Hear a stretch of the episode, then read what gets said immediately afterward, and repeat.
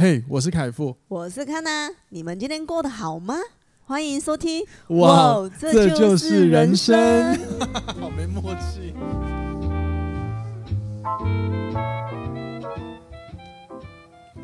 欢迎收听，哇，这就是人生，大家晚安，大家早安，我是凯富，我是康娜，欢迎回来今天的节目，终于，终于结束了连续假日。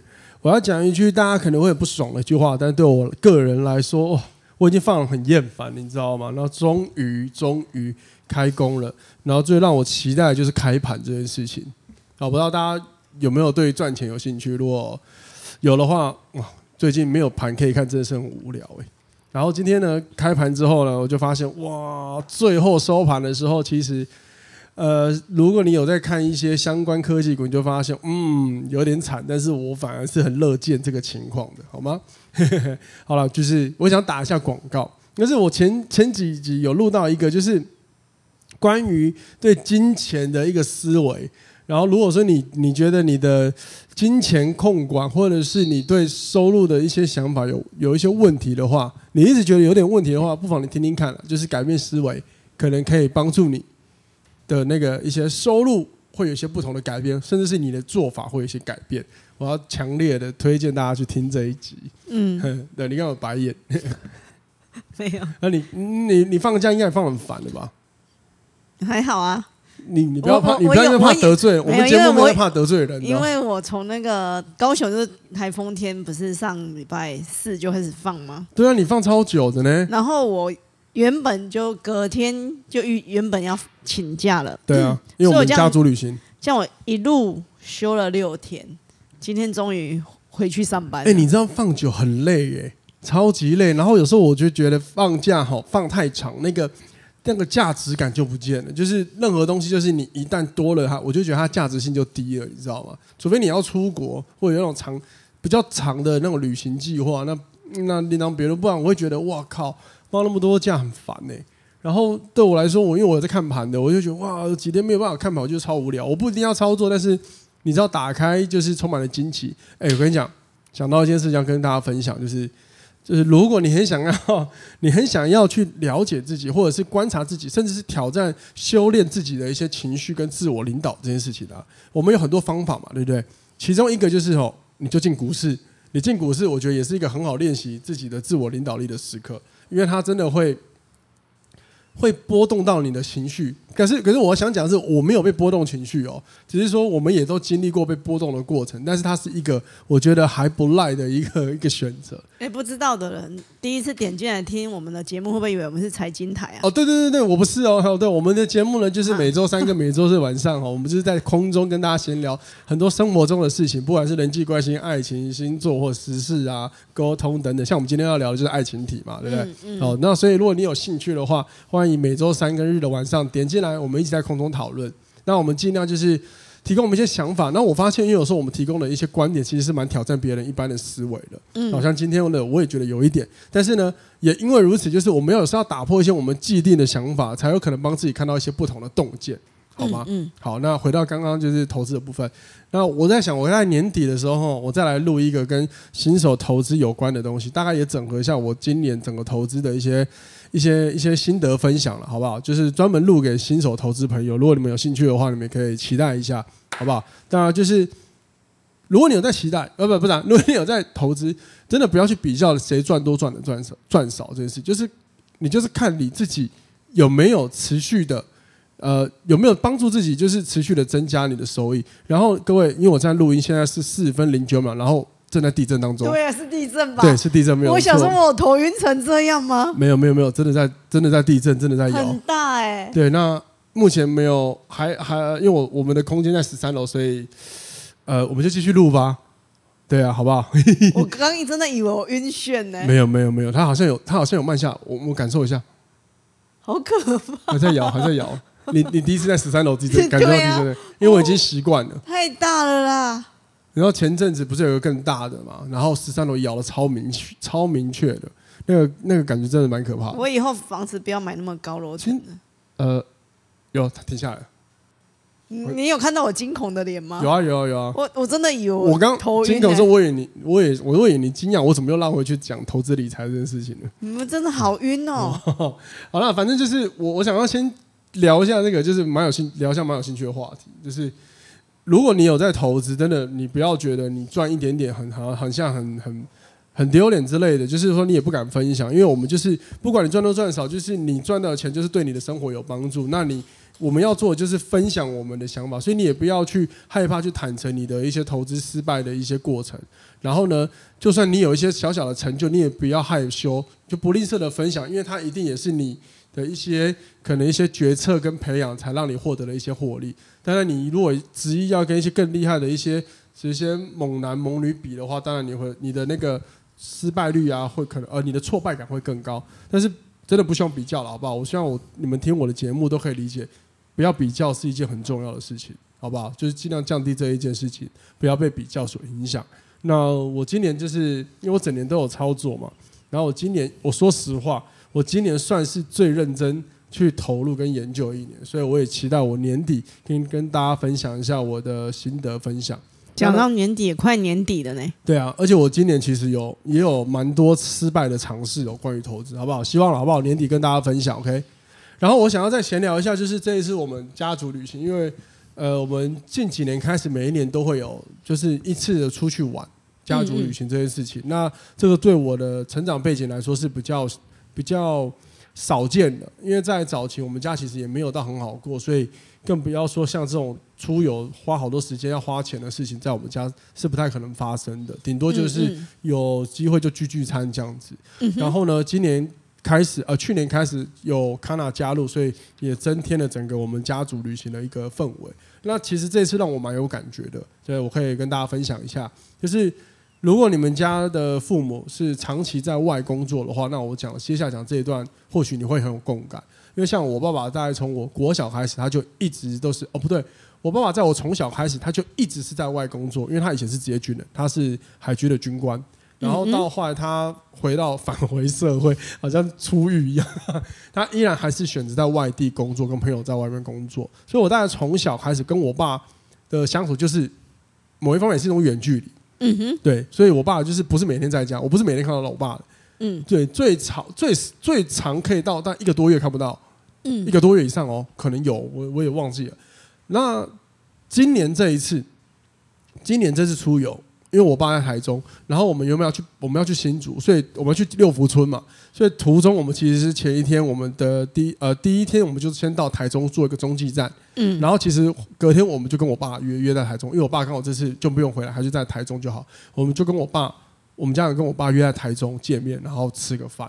嗯哼，对，然后我觉得这个蛮新鲜的，而且重点是我们大家就是第一次，我妈、我姐，当然包括康了，还有我，我们就第一次到我爸，这是可能这是我可能十几年、几十年来一直在外面租屋处的地方看到进去到他家，我真的觉得那进去的感觉是蛮妙。第一个就是了解哦，原来我爸在外的生活是这样，他的环境是这样。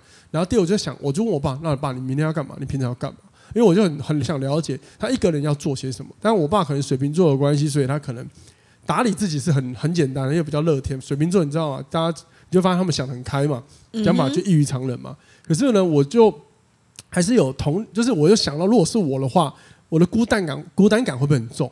对，但我相信应该还是有啦。只是说我就是我从我爸的脸，就是看他这次的喜悦程度蛮高的，应该多多少少哈。虽然他可以去。解决生活中可能某些无聊，就是会找乐子，但是可能心里也有某一块的一些孤单感，终究还是有吧。然后今天这次我们来，反而填满了这一块，说不定。我觉得一定有了。对啊，很有趣，嗯、因为康纳的爸爸以前也是这样子远距离工作。对我，我们从小基本上没有在跟我爸爸长时间居住。哦，对对，对。到了前几年他生病退休之后回到高雄，才算有长时间居住在一起，要不然。以前大概三个月见一次面哦，所以你们算熟吗？以前不熟，以前不熟。哦，我跟我爸、啊、现在也还不是很熟。真的假的？也是啊，也是。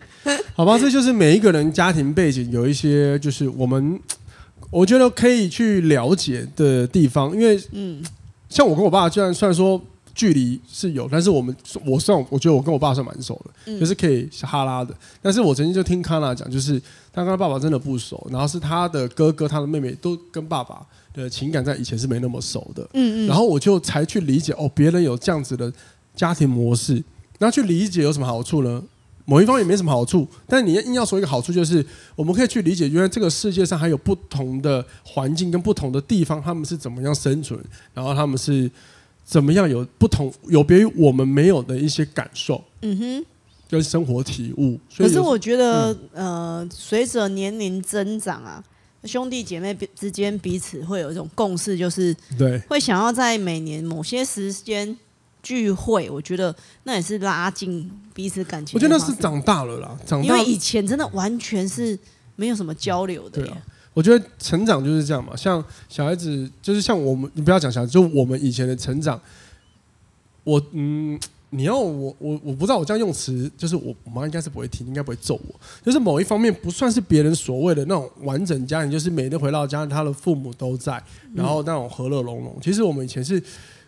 你要说有点不稳嘛？也是，就是就是，你知道远距离就是他需要比别人还要费力在经营嘛，不管是感情或是亲情之类的。嗯，对啊。所以那长大之后，你知道这样的小孩，我就从有时候大家社会案件都看多就知道嘛。有要么有些人走偏，要么就是有些小孩会比较可可能比较独立，但是不见得会走向就是让亲情共和。因为我有听过我朋友他们那他们的那边也有一些听过的故事，就是。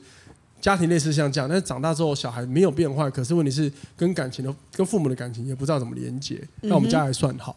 嗯、那但是我是觉得就长大了，所以你会对我们家来说，就是会有更多不同的思考。就是有能力的话，我们是不是可以做一些什么？你就自然而然会想要去做这些，嗯嗯嗯比如说出游啊，或者是定期聚餐啊等等的。嗯哼，嗯，我觉得是还不错的啦。但就分享给大家了，不知道大家听完之后有什么感受？也或许你的家庭呃一直很棒，我也觉得很棒，我很羡慕。嗯嗯，也不对，我也不羡慕你们，因为我家里我也没什么好羡慕的，我家里面不好啊。对，对，就是就是每一个窗框有它很好的那种，有它的好跟坏，对啊，一定都有。对，像我就自由度就很高，某一方面自由度很高。对，就这样，好不好？好了，然后因为我们这次有去六福村，所以顺便跟大家聊一下那个游乐园的部分。那我要先说，就是保持中性情绪哦。好我们也要批判台湾的一切，只是呢，因为我跟卡纳去的时候，我们就在讨论，我们会不会有被宠坏的感觉？嗯，因为我们前阵子才刚去环球嘛，所以这次回来说，说实话，你要我们心中没有强烈的对比，那很难呐、啊，对不对？嗯嗯嗯。我们光是去一趟日本回来，就我我就我们就可以，我们这样去一趟日本回来，我们就可以更深刻的理解为什么近几年台湾一直被人家说是。那个人行道的地狱嘛，路人的地狱嘛，嗯哼，行人的地狱啊，对，确实是啊，有时候就可以很深刻的感悟到，但一个一个地方有好就会有坏嘛，这没办法嘛，相对别的地方也是嘛，好，那我们这次去到去到六福村，呃，我还我还我自己是觉得就是，我觉得它区域规划还是很好，可是我有发现就是有一些设备，就是呃，应该说没有添加新的设施进来，但我不知道是不是经费，可是我觉得有一些。就是它的游玩设备，大概是我几十年前来跟，可是最近就好十年前来跟十年后还是一样。嗯哼。对，唯一让我觉得不太同的是动物园，因为我以前来的时候，我记得没有猛兽区，我记得没有啦。可是我觉得，如果环球影城他们基本上好像大大方向还是都一样的哎、欸。哦。那为什么他们可以创造一种？大家会一直想去的那种氛围，我觉得很对啊。因为我这次去，其实去的人真的很少哎、欸。你说六福村吗？对啊，就算是隔天我们，因为我们在里面两天，我们去住六福庄园。嗯嗯。人其实很多，但是没有想象中我们小时候去到游乐园这么多人呢、欸。嗯哼。对啊，那到应该也不会是什么游乐园的什么什么什么，因为太多而被瓜分掉了，应该不是吧？我也不知道。但是因为我很喜欢六福村。说实话，我很喜欢六福村，它的就是那种主题感，它的环境建造会总比有一些游乐园好像就是单纯就只有游乐设施，然后好像也没什么特别的、特别的来的有趣。对。但是就是我去了之后，我还我会觉得哦，嗯，还是少了一点什么，比如说感觉是经营的氛围吗？还是活动吗？I don't know，反正我就是觉得，为什么那个有那个温度有落差了？嗯嗯，我真的觉得温度有落差，真的。对啊，大家可以去看看就知道，大家可以去玩一下就知道。就是、然后那个动物园的话，我其实我真心推荐有机会可以来高雄的寿寿山动物园。它改建之后，我觉得那个氛围是真的还不错。对，我刚刚有提到，就是动物园的改变对我来说比较多，是因为我我十年前去的时候，光是白虎，我记得它不用像现在一样搭那个专车，你就可以在园区里看到。所以我在想，它应该是有变动过。嗯、那现在的话，他们有做了一个猛兽区，然后你要搭车才能进去看，然后它里面基本上动物就是野放的。很酷很屌，然后有分闸门，其实那蛮酷的，那个我就做得很棒。然后再来就是它还有用一个类似非洲什么野生区，也是你要做他们的一个类似呃蒸汽小火车，对，那种环那是那种环园区的列车，但是那一段也蛮好玩的，就是说你可以直接看到你的动物就在旁边，很野生。只是说种类，我觉得寿山动物园真的很多，嗯嗯，真的很多，大家可以去看一下，真的蛮有趣的。嗯，对啊，好不好？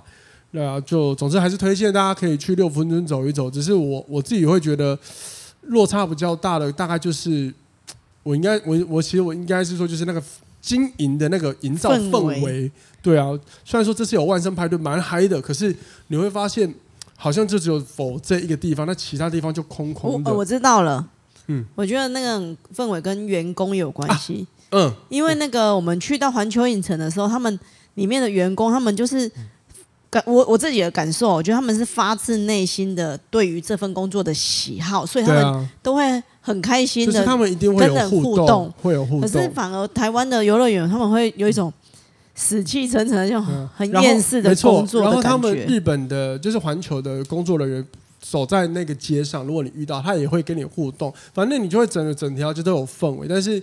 呃，台湾这个六福村就比较没有，就可能员工你看到他走的时候，脱离那个可能当当下，比如说进园区，进每个游乐设施不是会有人入口处什么什么鬼的吗？他可能走在园区路上的时候，就回到那个打工仔的样子，然后状态就低迷，哦、就就可能有了，但是我们也不能怪他们，因为也许我们没有考虑到一点，就是人人那个就是人力的人力缺乏，对，因为我们那个。住六福庄那边的时候，那个是动物饲养员也有说到，他们的人力其实是不不足的。对啊，对啊，对啊，所以就是我们我们分享了，也不知道批判，但是就是我们的感受。如果你刚好有在认识六福村的高层的话，这也是客户建议嘛，客户的感受也是值得参考的，啊，好吧？好了，总之就是呃，我花了一点时间跟大家乱闲聊了一下，然后我们又一起经历了地震，感震超屌的，好可怕。好，那我们要进入今天的感情话题了。好，那我们来聊今天的爱情话题哈。那一样的都是来自于我听，就是跟我们身边的朋友闲聊听到的个案啊。然后这那这次这个案呢，他嗯，他是来自于，就是他谈的是一段远距离爱情。嗯，对。然后就有聊到，就是他们彼此在相处的时候，其实出现了一些问题。嗯，好比说，嗯，男生，哦，对不起，刚刚麦克风的杂音杂讯。男生有的时候，呃，因为男生就是很顾他的朋友，他呃他的家人，所以常常会带着这个女生朋友一起到他的这个家人的氛围里去。嗯哼。但是有的时候他就会发现，女生就会发现，为什么？呃，男生对他的家人、他的妹妹啊，甚至他的朋友，就会比较热络，但是对他这个本人，他就也就是这个女生，反而有时候态度会不一样。嗯哼，对，然后呢，但是这个女生又很配合这个男的去做他喜欢的事情，所以呢，嗯、我们就才会聊到哦，关于就是爱屋及乌，关于沟通，甚至有一些远距离的一些状态，嗯，这样子。那你自己本身对远距离恋爱，那你有什么看法吗？我没有谈过远距离恋爱。那你如果你假设你今天有机会谈远距离恋爱的话，你觉得你的想法会如何？我的想法，比如说呢？嗯都可以啊，你想到什么都可以说啊。比如说你接不接受啊，或者是你觉得你认为的挑战会是什么啊？我觉得我以前可能会很排斥，嗯，远距离。对。可是之后我发现，有一阵子我又觉得远距离又可以，因为我觉得一有一段时间我很不喜欢黏在一起。哦呵。对，然后对对，我会觉得说，好像远远距离，你这样偶尔碰面，对。固定时间碰面好像也很好，然后你又很自由。对。可是到了这年纪又更大的时候，对，又发现说，哎，远距离的话，好像你真的有什么紧急状况的时候，对方会没办法及时的靠背什么什么紧急状况被吸啊？不是，就是很多状况啊。哦，因为讲的好可怕哦。不是真的啦，比如说发生什么事情，你需要心灵慰藉的时候，嗯、对方也不可能马上可以跟你碰面。对啊。对啊，然后我会觉得说好像也好像又觉得不行，哦、所以我觉得人生会改在变来变去，变来变去。对对，嗯，因为像我们这次讨论的这个这一对朋友，然后他们就是远距离嘛。那女生其实就是意识到问题了，可是为什么？就是她应该是她是最近发生到问题之后，然后她开始尝试让男生主动也发现问题，嗯，然后男生就开始跟她说，嗯，我觉得我们我好，比如说男生就是说到，呃，我好像有时候就是会。忽略你的呃想法吗？还是感受？我有点忘了，就是应该是说把它放在对哦家人的后面，对对，就是他有意识到，哇，他好像把那个女生放的地位，嗯，他有发现他地位放的比较后面这件事情。嗯嗯，那女生其实是觉得之前他就已经有意识到这个问题，嗯，对，他其实也有想要讨论，嗯，可是男生呢，却好像没有。没，就他们没有办法好好的讨论起来这件事情。嗯，那后来我就跟他聊天，分享我自己过往呃谈那个远距离恋爱的时候，嗯，所体会体会到的状况，然后他才发现哦，好像是有可能哦。嗯，那这个可能性我也分享给大家了，就是我觉得远距离恋爱它经常会发生的一个窘境情况就是。当我们都当彼此都意识到问题了，可是因为是远距离，所以我们在见到面的时候，我们都不想花时间来处理我们意识到的问题，我们只想要享乐。嗯，但是这样的享乐，某一方面也有可能是彼此心中的一种逃避行为。嗯，因为忽略问题，没错，因为花时间面对问题的时候，反而有可能会剥削了他们可以见面的相处的契机点。嗯，但是呢，我必须说，如果你今天要谈远距离恋爱，你又很珍惜这个感情，彼此很珍惜的话，遇到问题就好好花时间解决这个问题吧。因为真的长痛不如短痛，又或者是现在解决问题，以后才不会变成大问题，好吗？嗯，这个是我觉得远距离常常会有的一个窘境发生。嗯，那。男生为什么不想要聊？有一个原因是他工作的他是轮班制，所以有时候他会遇到他他下班的时候累，他累了，心累了，他会想要花时间做他有兴趣的事情，嗯哼，对吗？我们我们大家都一样，这是很正常的，我们全部人都一样。我们在累的时候，有自己的时间的自己的 me time 的时候。我想大家都不太想要花时间耗心力去处理那一些可能是要费心的事情、费心思的事情嘛。无论是公事或是情感，只要你觉得这件事情有点严重、有点重要，甚至有一点点挑战，会令人害怕的，我们都不太想花心思嘛。对啊，但是这样子往往会让感情出现裂痕。嗯，真的。那这个为什么？也是为什么我们想聊的。当然，我们更想聊的就是关于爱屋及乌这件事情呢、啊。因为很多人觉得在一起之后，你就是要喜欢我身边的亲朋好友。有一些人对对，就是呃，谈了恋爱之后就觉得呃，你应该也要来接纳我身边的一切吧。嗯，对嘛？然后就觉得你应该也要喜欢我的一切，谁谁谁谁谁啊等等的。当然，我不能说我们不能说全部人都这么想啦。对啊，只是说如果说你的另一半或是你自己刚好是有这样子倾向的话，我必须说爱屋及乌很好。嗯，因为我相信会爱呃会要求另一半爱屋及乌的人，自己应该也做得到，嗯，对吧？可是他会有一个潜在的问题，就是第一个，如果你是个爱屋及乌的人，然后往往我们都会我们会有这样的行为，往往啊也会希望对方有一样的行为来对待我们。比如说，在爱的五种语言里面有提到，就是之前我们常聊的爱的语言，比如说有分好几个。那假设我们以肯定的言辞好了，那这本书里面它其实也有提到，如果说。你的爱的语言是，假设你是很喜欢别人夸赞你的，那通常你应该也很喜欢夸赞别人。嗯，但我的想要借隐喻过来，就是往往我们会有的一些行为，可能也是希望对方会对我们的行为，会呃会对待我们的方式。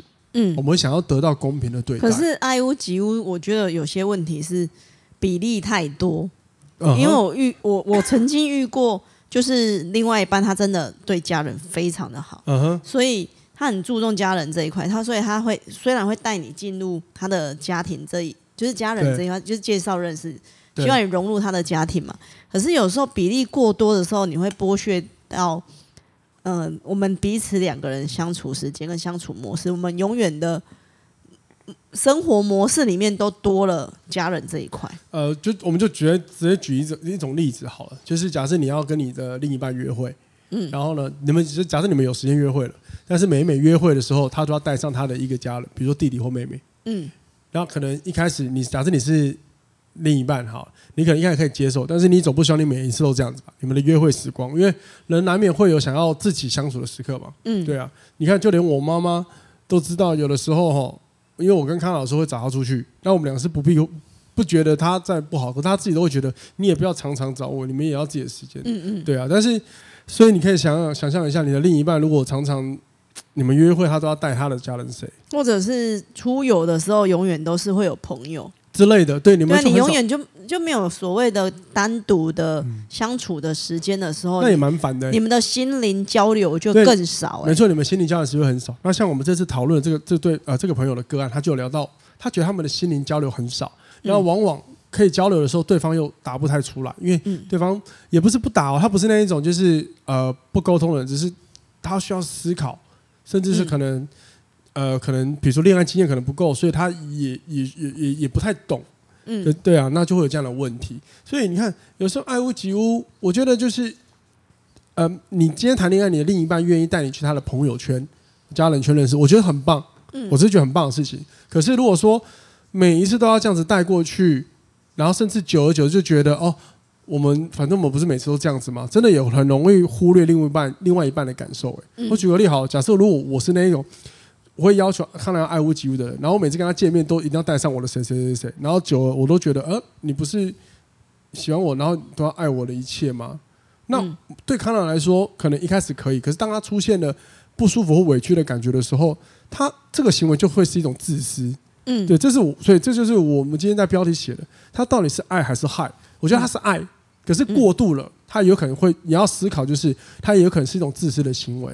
那我相信我的听众朋友里面应该也有。是属于另一半很喜欢爱屋及乌，要求被要，你要你是被要求的那一个人。嗯，好，所以你会常常感到委屈吗？如果说你有这样的情况的话，那我觉得如果你会感到委屈的话，我比较想讨论一下这个委屈的感受是从哪里来的，也是我在想这个主题的时候，我思考到了一个点。嗯，对，或许你并不讨厌他的大，你不讨厌他的家人，你很愿意跟他的家人相处，甚至你跟他相处的很好。对，可是为什么你会委屈呢？后来我自己理解了一个观点，就是我我有跟看到讨论，就是那个应该这件，就是应该这两个字，嗯，就是很多时候假设呃爱屋及乌会有这样抱持这样想法的人，往往会认为，哎，你是我的另一半，那你应该要来理解我的一切，你应该就要接纳吧，嗯，或是你你你你不是最懂我的吗？你不应该就是有这些负面的想法吧？又或者是你知道，像我听到案例，就是比如说。比如说那个 A 是非常，就是每次 A 带 B 出去约会，那 A 总会带上他的弟弟好了。然后呢，然后出去之后呢，有一次 A 心情不好，是因为他担心他的弟弟生病。嗯。然后那个对另那个 B 就是他的另一半就会觉得呃很无奈，因为你你你跟我约会的心情不好，担心你弟弟可以可以是可以的，是绝对可以的。可是 over 了，那那这个 B 的感受如何？你好像没有被重视。嗯。对，那甚至。甚至他好像就是有些时候那种那种 A 的角色会觉得，那你你明明就知道我很在意家人，你不是应该要同理我吗？No No No，这时候你也要去同理你的另一半呢、啊。嗯，因为你对你尊重你的家人，他生病我们要担心，但是毕竟那个不是那个 B 的这个另一半的家人呢、啊。嗯，有时候我们要深刻理解一件事，这些事情呢、啊。可是我觉得，如果你感到委屈的时候，对，要适时的跟另外一半说，因为以前以前我习惯说哦。忍了就算了，这就是事件发生的时候，你心里有一定不舒服的时候，你会觉得说，嗯、哦，那就对，没关系，就忍了。嗯、对啊。然后久了之后，越忍越久，越忍久，某一天就大爆炸的时候，你们就会导致你们分手、欸。哎，对啊，没错、啊。然后你在那个大爆炸的时候，再跟另外一半说你发现这些问题的时候，他他们反而会觉得说是你跟那个。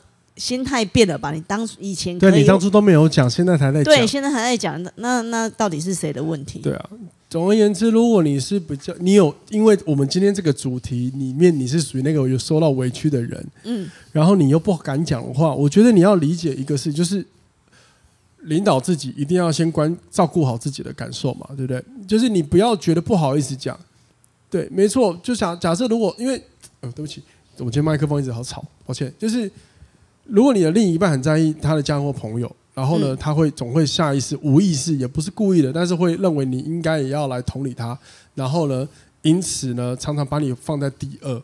嗯，然后他总把他家人朋友放在第一，但你觉得这感受不好的话，你一定要说。嗯，然后如果说对方，你会怕对方说什么？哦，你怎么都不想要？怎么都没有类似没有同理心，或者说这不是我家人吗？你怎么会不想要来认识或什么之类的话？你要记得哦，他的家人、他的朋友对你来说就是陌生人。嗯，所以你本来就是重新的要耗费心力去培养跟他们的关系。嗯哼，然后如果说对方执意的要你。来重视他们的这一些朋友关系，这些人，某一方面，我会我个人会觉得不是很公平。嗯，我真的会觉得不是很公平，因为如果说今天是有人这样反过来要求我，我也觉得很烦。因为我要我要认识你的朋友圈可以啊，可是你怎么没有想，你认识他们，我认识他们时间那么短，那你要我瞬间就好像跟你们感对跟你们感情要认识很久一样，就要同理他们，这太难了吧？就算一个社交能力再好的人也会累吧？嗯，对吧？更不要说你不爱社交的话。可是对我个人来说，有时候像这样情况的感情里的委屈感，我真的觉得是来自于你被你被对方应该的这两个字而对待，嗯，然后通常被放上应该的时候呢，你就容易感觉到你的地位好像是被排在后面的，嗯，对。那反过来说，我也鼓励大家，就是我早早期的一些节目都会提到，我们要试着跟另外一半适时的说谢谢跟邀请，那。如果大家不介意的话，这是我跟卡娜维系感情的方法。我们很多事都是问谢谢，就是不会认为她是我老婆，这些事都是绝对应该的。嗯，对我们，我我不是这样看问题啊。那她是不是我就不知道了。好，另外我觉得维系感情还有真的很需要两个人的独处时光，好好去心灵层面的对谈。嗯欸。对啊，所以你看哦。哦，两个人独处哦，就是对对对对，我以为你要说两个人自己的时间呢，就是你要有个独处，就是可以好好的聊彼此想法的时候，比如说睡觉前，我觉得还是需要有一段时间是可以聊聊心灵层面的话。就是你要找到你们适合的那个单独聊天的方法，因为像我跟康老就不可能睡前讲电话，因为他是个不跟我讲电话，他讲电话就很尴尬，很尴尬的一个人，这时候我们只能找别的方法。对啊，那那像我们这次聊这个个案，就是我觉得刚刚有提到嘛，他就是有时候工作累了会不想耗这些时间去聊，可是呢，我觉得这是选择的问题。嗯，我们人生就是选择承担，然后任何事情也伴随着利益跟代价嘛。那你今天如果说你很珍惜这段感情，你也意识到问题，但是你却要选择先顾好自己的事，嗯，我觉得没有不对，但是。如果有一天感情因此走向了裂痕，那这就是接下来你要面对，你可以承担就好了。嗯哼，对，我们没有办法告诉你该怎么做。对，或者说这件事对跟不对，因为因为我刚刚提示有提到，你有遇到问题，花点时间聊一聊，就是可能就是那个叫什么？我刚刚讲了一个词，就是类似合着来，不合着就离开，没，它也不是不好的结果。嗯，我不认为每一个感情好像遇到问题都应该会往就是和平。或者是讲完感情修复为一个导向哦，有时候退回到个体关系也不是件坏事哦。我相信这个大家应该在这个年代应该都可以理解了。嗯，对哈。好，那到底要怎么解决这个问题？我本身我本来今天录今天这期只想提出我们观察的一些观察、一些观点跟疑问，可是我有时候觉得这样会不会让大家太烧脑？就我就在想，那我能够。针对今天这个主题提出什么样我我认为的解决办法，所以我还是我还是我会我会就准备了这一段那那我想先听听你的。如果面对到哦不对，你刚才讲完了，可是、嗯、可是这个沟通很难啊，因为有些时候，嗯、如果你的另外另外一半不想沟通，嗯，那你要怎么创造沟通？我觉得 这才是个难点，很难啊。所以你会怎么创造沟通？怎么创造沟通？我就是会定个跟他彼此约好某个时段，我想要跟你好好聊。就他如果不要的话呢？他不要的时候，那个真的很难呢。我跟你讲，就会分开了，你知道吗？我跟你讲，各位有一个很好的方法，但是大家都都不爱用，而且但是这也符合人性，就是符合大脑的演化。嗯，争吵，适度的让他感受到你的不悦。哎，试过，可是他那个拒绝沟通的人，他还是会关起那扇门。所以，所以，所以问题就在这里。有有的时候你你觉得你很努力，但对方不要的话，各位不要不要那么线性思考，有时候要想一下，嗯、可能问题就不是解决眼前这个，可能问题是出在这个是不是你对的人的问题了。嗯，对，确实有时候就是美哈。对我我觉得当初这样子那一段感情之后，后续因为没办法沟通的时候，嗯，事后你在回想那一段的时候，你会发现哦，原来那个人的。个性可能跟人真的不是，就不是对的，就是无法，就是很多面相其实是没办法合的。Uh huh. 然后当初会一直坚持，就是因为彼此都还是有喜欢。就那个年，而且那个年纪，也就是每个年每个状态就不够成熟啦。嗯、对，有的时候我没我我跟康娜在爱情题没有很喜欢讲的很直接，是就那个经验状态就不到位啊。那你会听到有时候我们会说到不合就分开，是因为。如果你在那个情境，在这个在目前你这个现有的心灵经验，我们心灵成长跟那个经验状态下，你已经很努力了，没有办法了。那我自己是倾向还是要先照顾自己嘛？嗯，对啊。当然，可是我觉得年年纪轻的时候都会觉得爱可以战胜一切。没有，可是真的你会觉得说，我觉得有爱就可以解解决很多问题。我从以前都不。可是我发现好像没办法解决所有的问题，只只会。呃，拖了很多时间，开机了，开上 面机。好了，就是就是因为你知道，因为像我跟康兰某方面是度过了，我跟他其实我们必须讲，就是某方面我们讲的解决方法，是因为我们度过了以前的问题，所以我们现在才知道怎么用新的方法，嗯，来面对。所以，但是我这不代表我们不能分享给大家，可是我们也可以理解，如果这些方法对你来说很难用的话，回归本质就是。人就是这样子嘛，学会承担、跟牺牲、跟选择啊。我们也在我们的人生的很多时刻做过选择，然后呃也有难过，但是你人就是这样嘛。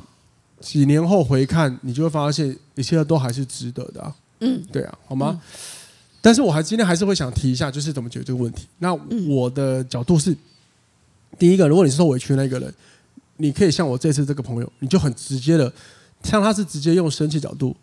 然后甚至是让对方发现，对，那他但是他是他知道他的另一另一半是其实是可以感受到他的情绪的，所以他是让他散发出一些不悦，然后再来就是他会直接跟他提，我觉得我们现在遇到了问题，嗯，然后呢，这个就是我们遇到这个案，这个就是因为受委屈是女生，嗯，然后呢，他是以好，我现在提，如果你不想解决没关系，那我就先放着，嗯，我就我就不多说什么了，但是。他会一直让他知道这个问题是存在的，嗯，对，这也是我觉得我这个朋友这个朋友还不错，就是不太逃避问题，对，当然他你说他现在解决了没有？他目前正在解决中啊，嗯，对啊，好，那所以我，我我的意思说就是，如果你是受委屈那一个人，真的，我觉得无论如何你不说出来，这件事情就没有解决的。那个转圜余地，当然你说出来之后，也有可能像卡娜一样，就是可能对方不想沟通，那没关系，你不用急，你可以再多尝试几次，至少你要让他知道有这个事情的存在。那真的，如果说你已经尽了你现阶段你最大的能力，你心智上的能力，就是选择，那选择什么？就是你的人生课题。嗯，成长就是这样嘛，对啊。那但是呢，如果你是那一个。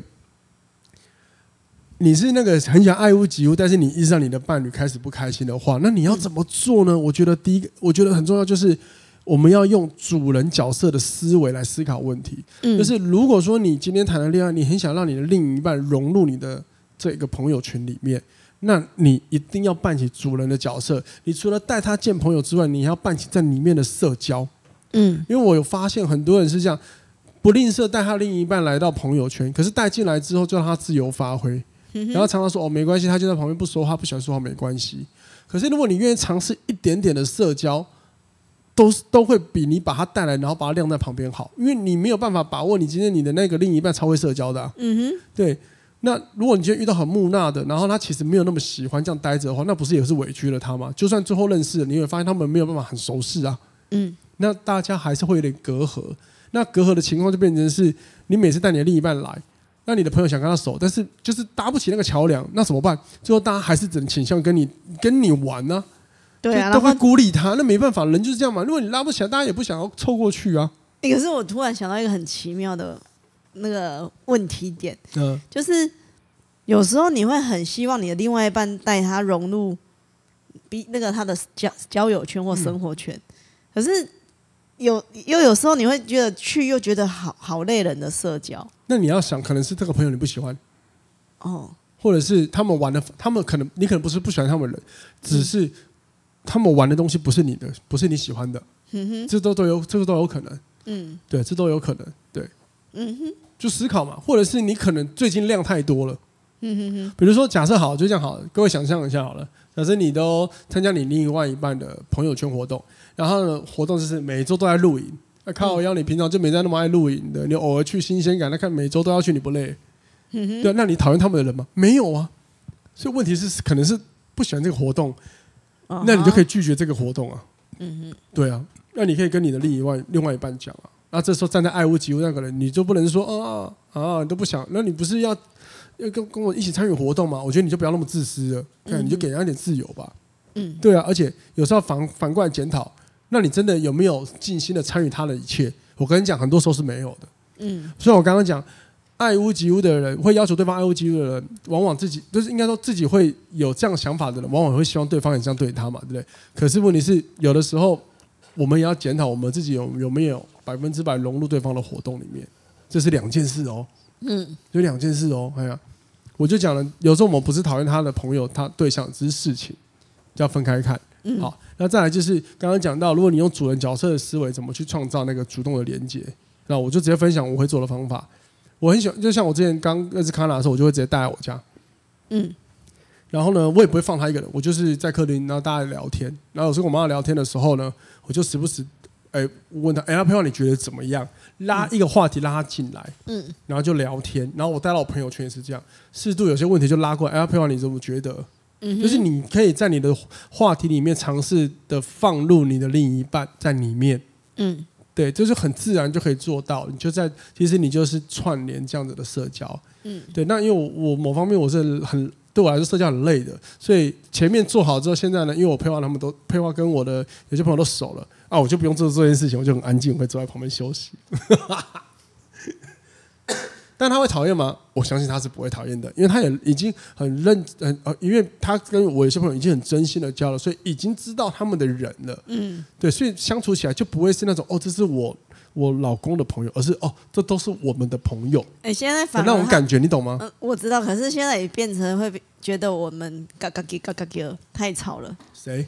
你呀？我会觉得我们呢？啊，那只是嘴巴讲讲好玩而已嘛。你知道，你知道有时候聊天是这样嘛？就是假设三个人聊天，一个是很吵的，一个是附和的，总是要有一个泼冷水的嘛，对吧？对吧？好了好了，我会检讨我的问题啊。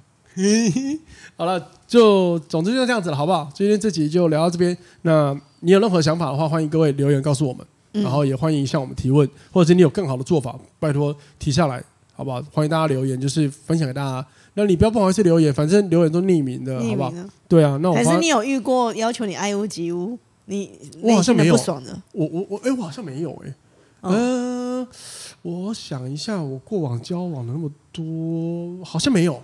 没有，不叫不会，就很就是会带去到彼此的朋友圈，可是他不会有那种就是，哎、欸，你一定要，哎、欸，什么，你一定要什么，哎、欸，你一定要来喜欢我的朋友说，哎、欸，我觉得爱屋及乌还有一个就是他会要求你要来付出，对他的家人朋友付出跟他一样的行为啦，嗯、想起来了，会有像类似像这样的，那你要去关心他一切，但是他们不会这样要求，我就还好，嗯哼，对啊。